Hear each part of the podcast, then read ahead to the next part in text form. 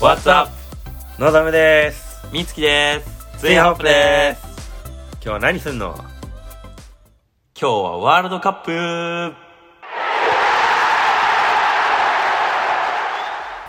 はい、はいということで、今日は、えー最近、つい先日あったワールドカップ最終予選の、まあ、日本代表について話していけたらなと思います。はいはい。えーっと、今、今日が3月25日だから、うん昨日ちょうど、あの、オーストラリア戦があったんだね。うんうんうんで、えーっと、そこで、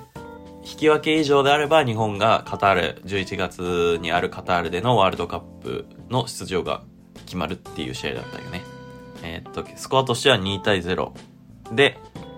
まあ、日本が無事勝って、ワールドカップの出場7回目か、決めたっていうね。うんうんまあ、いろいろヒヤヒヤはしたけど、うね無事ね、7回目のワールドカップ出場が決まったということで、どうだったのぞむは見てた試合うん試合は一応まあ仕事終わって後半から見れたって感じでうんうん。なんか前半あまり良くなかったっていうのはきなんか解説とかでよく聞いてたけど、うん。まあ後半は割と良くなってたっていう感じだったのかな、あうあ。なんか俺は逆にね、前半だけちょっと見れてて、で、結構なんか前半からオープンなさ、展開で、なんか、試合の終盤みたいな、こう、お互いが攻めてカウンターみたいな感じで。あで、日本が今度攻めて、うわ、決めれなかったってなったら、今度逆にオーストラリアが、こう、少ないパスの本数で、日本に一気に攻め込んできて、みたいなあ。ー逆にヒヤッとするシーンが生まれるみたいな。うんこういうオープンな展開がすごいずーっと繋がってたの。うんうんからなんか前半にしてはなんかなかなか見ない試合展開でうんプレミアみたいな感じそうそうそうそう多分現場でみ、まあ、オーストラリアだからアウェーだけどうん見てた人は多分めちゃめちゃおもろかったんじゃないかな前半なんかその中村健吾とかうんがさ昨日その解説で入ってたじゃん、うんでなんか前半のサッカーに関してうん蹴りすぎてたみたいな、日本ってもともとさやっぱり繋いでとかテンポを作ってって崩していくっていうスタイルがさ一番調子いい時っていうかやりたいことじゃんかああまあそうだからあれだよね香川本田とかがいた時そうそうみたいなそうだからそれにそれと真逆のことを前半やっちゃってたし、うんオーストラリアってやっぱり身長さ日本よりもでかいからさ、うんそのサッカーってあまりなんだろうチャンスないじゃんかだからあんまり良くないみたいな感じのこと言ってたよまあウッチーとさ岡田監督も解説だったんようんいて3人ぐらいで解説してて、うんそのぞむの言ってた、なんか、良くないっていう言い方が、なんか、攻めれちゃってるから、攻撃としてこれはわ、えっ、と、悪くはないんだけど、逆に人数がいる時に、なんか、急いでパスをだ、ラストパス出しちゃって、勝負を仕掛けるパスを出すのがちょっと早いみたいなうんことを言ってたんよ。多分そのことだと思うの、ぞむが言ってたの。後半の試合展開はどんな感じだったの俺逆に後半見れてないからさ。後半はまあやっぱり日本はそんなに負けなければいいっていう試合だったからうん。そんそんなに後半は攻め急がなくて、うん。わざわざリスキーなパスはしないでああまあ、ちょっと落ち着いてボール保持しながらうん。っていう感じ、うん、そんな感じのサッカーだったよねあーじゃあ後半は割と日本のやりたいことが徐々にできてきたって感じそうだねなんかかといってじゃあめっちゃ崩せてたかっていうと、うん正直あんまりそういう印象はなかったけど、うんうん、まあなんだろうダイレクトとかうんツータッチとかで割とテンポよくはつなげれてたかな、の割にゴール生まれるのすっげえ遅かったよね88分とかだったよそうだねやっぱりその三笘が入ってからあなんだろうやっぱりあそこでちょっとテンポが変わるじゃん一あ人で、全然違うもんなはいしかも疲れてる時にあれ壊れたらそりゃきついと思やばいねあれはうでまあ得点シーンうん俺らがさ好きなフロンターレの選手3人が絡んだ森田と山根だ森っ田け山根あ三笘のあ3人がさ絡んだゴールだったじゃんあやっぱりなんか代表っていう場所だったけど、うんフロンターレのあの時を思い出した感じあー確かに今全員その3人全員さ違うチームでやってるじゃんそうだね2人森田と三笘は海外行っそうたよね海外行って、うん山根はフロンターレで残ってやってるけどあなんか代表で再び集まってこういう感じでゴールが生まれるってすげえいいなと思っ確たかにいやそう考えるとマジでさ、まあ、旗手今回怪我かなんかで呼ばれてないじゃん、うんうんで、まあ、田中碧は普通に出てたけどうんもう本当にフロンターレばっかりだよね。そうだね今回谷口は出れてないけど、うんうんうんもう結構フロンターレが締めてきてるっていうのは嬉しいことじゃない俺ら確かにじゃ暑いよな普通に黒サポからしたらそうそう でまあこここんだけさ喋ってきたけど俺らさ、まあ、お互い鼻声なわけ やん本当だよも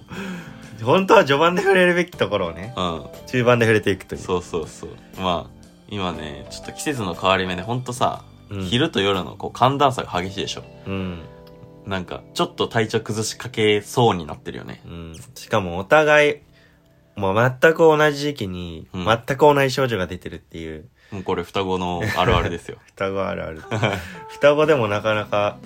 ね当てはまる人少ないと思うけど ね確かにあでもそれで言うとさ昔からよくさ、うんなんか俺が例えばインフルエンザになったとか風邪ひいたってなったらさ大体次望むに移ったよね、うんまあそりゃそうなんだよなだって同じ家に住んでるからね確かにまあこれは別に双子じゃなくてもあんのか兄弟とかでまあ一緒の場所でどうなん活だ動ろしたらうねあるかもでねも結構な確率でう移ってたよねうんそそっから親に行くっていうねそう大変だよこれが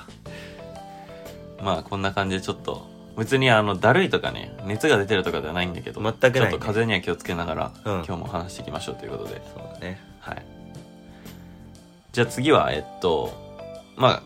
無事昨日の試合で、えっと、オーストラリア戦でワールドカップ出場が決まったってことではいちょっと軽くあの今の監督の話だとかはいまあ今回のメンバーの話だとかうんっていうのをちょっと話せたらなと思います。はい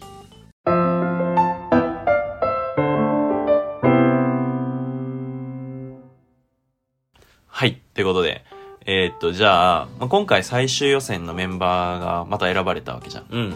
で、そこでちょっと物議を醸したのが、怪我である古橋とか、旗手とかがまあ呼ばれないのは、まあ分かってることだけど、まあ、結構チームでも調子を上げてた堂安だったりとか、うんうんまあ、ドイツで活躍してる鎌田大地とかはが、まあ、今回の最終予選のメンバーには呼ばれなかったってことで、いはいはい森保監督の結構なんか人選にもなんか結構疑問の声みたいなのが上がってるんよね、うんまあうん、森保監督自体結構なんだろう就任してから人選っていうかさメンバーうん結構調子のいいメンバーがうん割と選ばれなかったり使われなかったりうんっていうようなところでさ、まあ、割とボンボンボンボン言われてるあっていう、まあ、人じゃんあうんでも今回に関しては本当になんかなんだろう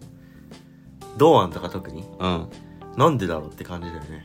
そうだ確かにでも堂安さなんか確かに調子チームの中でいいけどなんか森保監督はあんま好んで使ってるイメージないよねなんかオリンピックの時はさちゃんと使われてたけど、うん俺のイメージではなんか久保建英と堂安すごいさ、試合の流れを変えれる選手じゃんうんけどなんかベンチに置いたまま90分終えちゃうみたいなうん、時とかも結構あるイメージがあってうん、まあなんだろう今はさ、うん堂安ってもし日本代表の今のスタメンっていうかフォーメーションに入るとしたら右の前だと思うねそうだなそうだそうでも今ってやっぱりめっちゃ調子いい伊東純也がいるわけじゃんなうんで入ったとしても割と厳しいとは思うんだよ確かにでもベンチ外メンバー外って言ったところは正直やっぱり分かんないかな俺はでもまあ本戦には確実に年齢的にもさちょうどいい年齢じゃん24、俺らとためだからそうだね多分呼ばれてくると思うけどねうんまあそうだねワールドカップ本戦になったらうんまたそのなんだろう直近のえパフォーマンスとか、うんコンディションとかってうん言ったところをね考慮して入ってほしいよね、うん入ってほしい選手の一人うんかなまあこれなんだろうねあの森保さんのさうんメンバーにさメンバーが発表される時に毎回こう入ってくるのがあのサンフレッチェ時代のさあの指定関係でもあるから佐々木っていう選手がいるじゃないですかあ佐々木が毎回選ばれてることに関してすごいツイッターが湧くんだよねあのなんで佐々木なんだみたいあなあそうなんだえそうだよえ知らないの 知らなかった結構有名な話でこれえ今回もベンチに入ってたまあ試合には出ないんだけどメンバーには入ってんだよ毎回あベンチの横に置きたい選手なのかまさかの ねピッチでのピッチ内でのあの活躍を求められてないっていうベンチ要員みたいなそういうことね。いやわかんないけどあイケメン枠みたいなあとあーまあまあまあまあ確かにでもまあ他にもいらっしゃるからね南野とかうん確かにそっか確かにサンフレッチェ他にでも師弟関係みたいな人っていないよね特に広島の選手があんまりないからねまあ浅野ぐらいじゃないあとはその中でえかぶっあかぶってるかかぶ浅野被ってるよ被ね広島時代のその監督の時は俺結構いい監督だと思ってたけどねなんか代表来ると結構言われてるよね、そうやっぱりでもやっぱり J リーグで監督やるのとあ日本代表でやるのってあ全然違うプレッシャーとか確かもあるしにチーム作れないからね難しいよね全然そうずっと一緒にいるわけじゃないしうん確かになんかツイッターで見たんだけどうん森保監督ってさ試合中結構メモを取ってるっていうの有名な話じゃん、うん開始36秒ぐらいでもうメモってたらしいよ 何メモ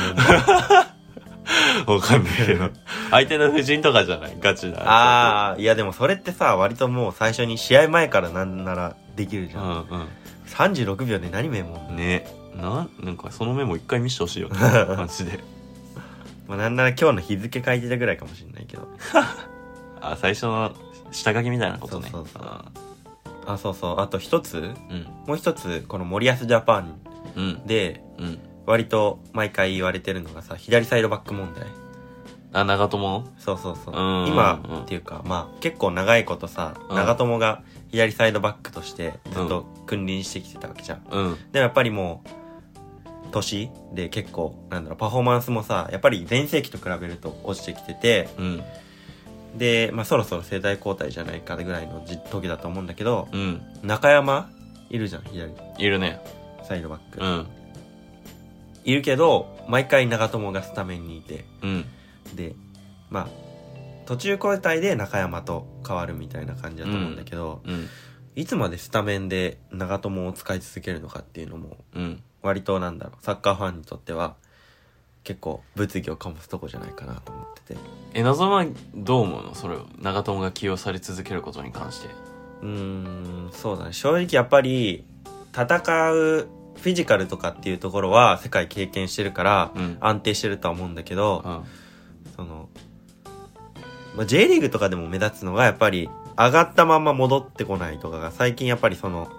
なんだ上下動そう上下動のところがやっぱり全盛期と比べるととか、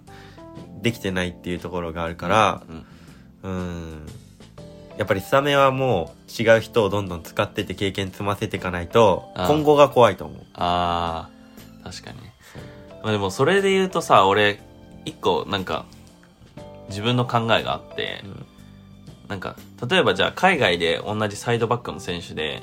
ダニエル・アウベスっているじゃんブラジル代表のダニエルアガスはいあいつがさ例えばまあ代表ではないけどバルサに戻ってさ今右サイドバックでこうがっつり出てたりとかしてるじゃんうんああいうのを見るとさ、まあ、あの人も30後半ぐらいいってるわけじゃん、うん年齢が。それでも出続けられてる理由ってやっぱり経験だったりとかさ、うんまあ、それなりにこう、なんか若いせ、他の右サイドバックの選手にはないものを持ってるから出れてるわけじゃん。うん長友もそうだと思ってて、なんか見る人がさ、過去の長友の全盛期の時と比べちゃってる時点でもう他にさ、長友以外にいい選手がいないから、全盛期の長友と比べるしかないっていう見方をしてる部分もあると思うね。まあそうだね今出てる長友と、他の選手じゃなくて過去の長友を比べちゃってるっていうのは。うんだからもうその時点で長友がじゃあ日本代表で一番出るべき左サイドバックなんじゃないのって思う思うね。そうだねまあ確かに長友ベテラン長友っていう良さもあるし、うん。長友っていう左サイドバックっていう良さももちろんあるから、うん。うん、そうだねその美月が言ったようになんだろうやっぱりあもっとうん長友に圧をかけれる、うんもう奪っちゃうぞっていうかさそ左サイドバックとして俺やれるんだっていうう。うん。風にもっと見せていってほしいっていうところはあるね、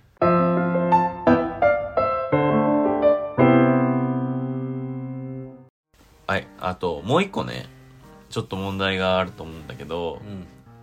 あの、結構さ、前まで、まあ、日本代表結構ワールドカップ出場は危ういんじゃないって言われてる時に攻撃力の問題があったじゃん。得点力不足。まあ割と日本サッカーにはずっとつきまとってる問題だよね。そう。で、そこでまあ、今回は特にさ、エースって呼ばれる選手が、まあ、南野とかは一応10番だけど、うんこの人が必ず得点を取るみたいなのがいなかったわけじゃん。うんそういう中で伊東純也とかがこう、結果を出してくれてて、なんとかこう、繋がっていったみたいな。はいこれ結構本戦までに、この得点力不足問題をなんとかしないといけないんじゃないと思ったんだけど、うんそれを克服するには望まんどういう選手使ったらいいと思うどういう選手誰とか。あそれで言うと俺はまあ上田綺世、ああ、はいはい。まあ、同い年のフォワード 最近結婚したっていう。まあそうなんですねプチニュースで言うとうん最近結婚したっていうね、そうでまあ強さもあってで、うフォワードとしての抜け出し方とかうん。いろいろうまさもあってっていうまあいいところがあるフォワードだけどうん。うーんそうだねやっぱりストライカータイプだと思うのすごい生粋のうん。確かに。森保ジャパンになってからうん。割とスタメンでは使われてないというか確かに先発はしてないね。そう選ばれ始めたのは森保監督が日本代表の監督になってからだけどうん。そう先発ではなかなか起用されてないっていうのが今までででワールドカップその得点力不足うん。を解消するためにもまあこう上田綺世を先発で使ってうん。みてほしいなっていうのがまあ個人的な希望かな確かに。そうだねまあ、上田綺世もさ、鹿島アントラーズにいる時っていうか、J リーグでは結構こう、点をこうバンバンと決めるってイメージだけど、代表でのやっぱりまだゴールが少ないから、そうそなんだこがなんか決めきる力が、国際試合でもこうついてこればいいんだろうね。そうなんか今までのアジアカップとかかななんかうん。結構決定的なシーンを外してて得点力不足っていうか先般みたいな感じでいろいろ叩かれてたんだけどいや、あったね。まあでもそれから1点というか、うん。それ以降 J リーグでも結構点取れるようになってきてうん。うん。っていう今で今だから、まあ、今だからこそ国際試合でどれだけ海外の相手相手に海外の海外の相手。海外選手相手に、うん。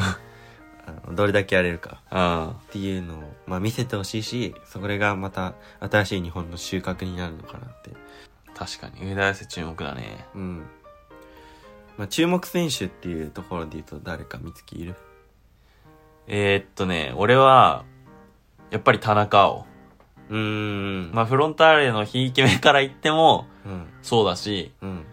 もうやっぱ新しい中盤の本当に要の選手。うーんで、まあ、世代的にもやっぱりカタールのワールドカップって、まあ、俺らの年齢的に言うと24うんじゃん。うん田中はもう同い年だから。そうだねそう。もう本当に日本代表の新しい時代を作っていく中心の選手だと思うのね。うんその年代って。うんで田中はもう本当にパスできるでしょ、うんで、まあ、運べるドリブルそんな抜いてくってイメージはないけど中盤の選手として運ぶ能力すごいあるうんでボールも奪える戦えるうんもう全てを結構持ってるそうだね選手プレスキックもうまいしそうきそういうフリーキッカーもできるじゃんね、うんで考えるともう一番日本でなんだ注目すすべき選手かなって俺は思うねなるほどうんまあそうだねあとやっぱりこれ話さないで終われないなって思うのはやっぱ三笘いや三笘とそうだよね三笘なんてもう前提で俺らを選んでるからね三まあ笘なんそうそてう言ってもあんまおもろくないからまあ誰もが一番最初に挙げる選手は三笘だなとそうだよ思うよねその直近のオーストラリア戦見てもうん。しっかりフロンターレもともとフロンターレでいたから、うんフロンターレの時の活躍うん。を見てもうん。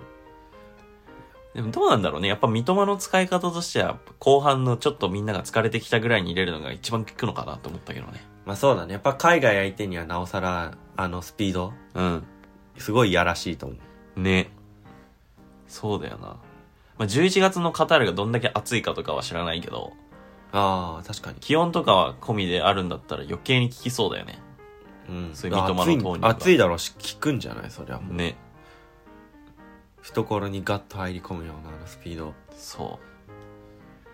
う。まあね、あの、ワールドカップの放映問題もさ、うんちょっとニュースになってたけど、うんアベマ TV でうん無料で全試合見れるらしいから、あそうなのそうそうそう、ええー、最高だそうだからまあねしかも時差ってどれぐらいなんだろうわかんないけどちょっと調べてないからわかんないけどまあ結構あるだろうねでもヨーロッパとかでやるよりかはさまあうん一応広いくくりではあるけどアジアなわけじゃんまあそうだねそうから、まあ、割と見やすいんじゃないかなってちょっと期待はしてるよね。 5時間ぐらいとかわかんないけどまああとさっきのちょっと森保監督の人選のところとちょっと被るんだけどやっぱり三笘って今まで森保監督になぜか使われないっていうかねって言ったところがあったわけじゃん確執でもあんのかと思うぐらいのね感じだよまあでも今回このワールドカップ最終予選のさな。うん。ワールドカップ決まったオーストラリア戦でうん2ゴール最後決めてっていうところの活躍があったわけじゃないうん。これを機にやっぱりこれはもう使わざるを得ないでしょ。うん本当に。交代カードのもっと優先順位として上がってきてほしいよね確かに。だって、久々になんか、あ、でもこない、ん浅野とか使った時もだろうけど、なんかこう、起用が当たったっていうの久しぶりじゃん、割と。うんそうだね本当にあの、結構言われてるのは、森保監督は交代カードを切るのがすごい遅いっていう。 あのう、ん柴崎岳がやらかした時も、うんもっと早く変えるべきだっただろうみたいな、すごいツイッターで後で叩かれ、ま ああー結果論だけど、まあまあすごい叩かれてたりとか、まあこれを機にね、ちょっと攻撃の前の選手とかはどんどん使うようにしてってほしいうよね。んそうだねうん総力戦なんでサッカーは。いい選手多いしはい。まあこんな感じでね、あの、もともとサッカーをやってた俺らからしてかなりコアなトークをしちゃったんだけど、うん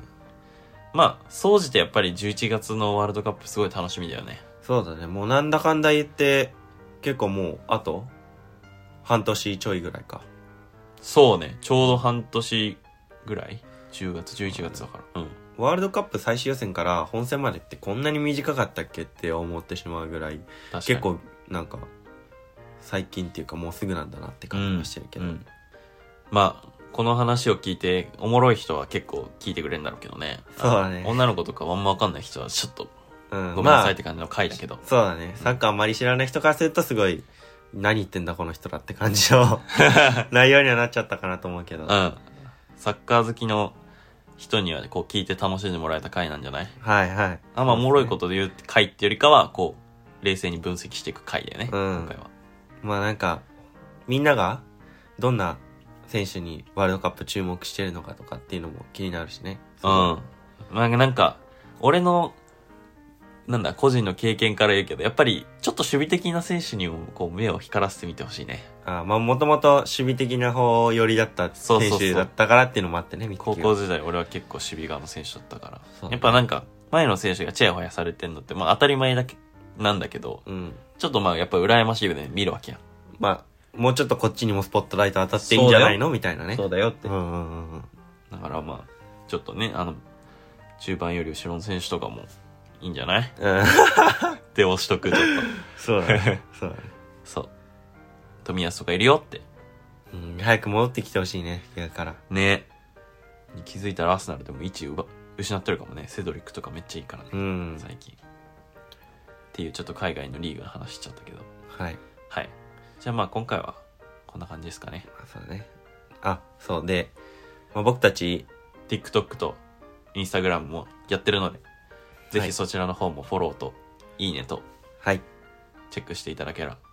ありがたいです。はい。あと、まあ、もちろん、ポッドキャストはのい。方も、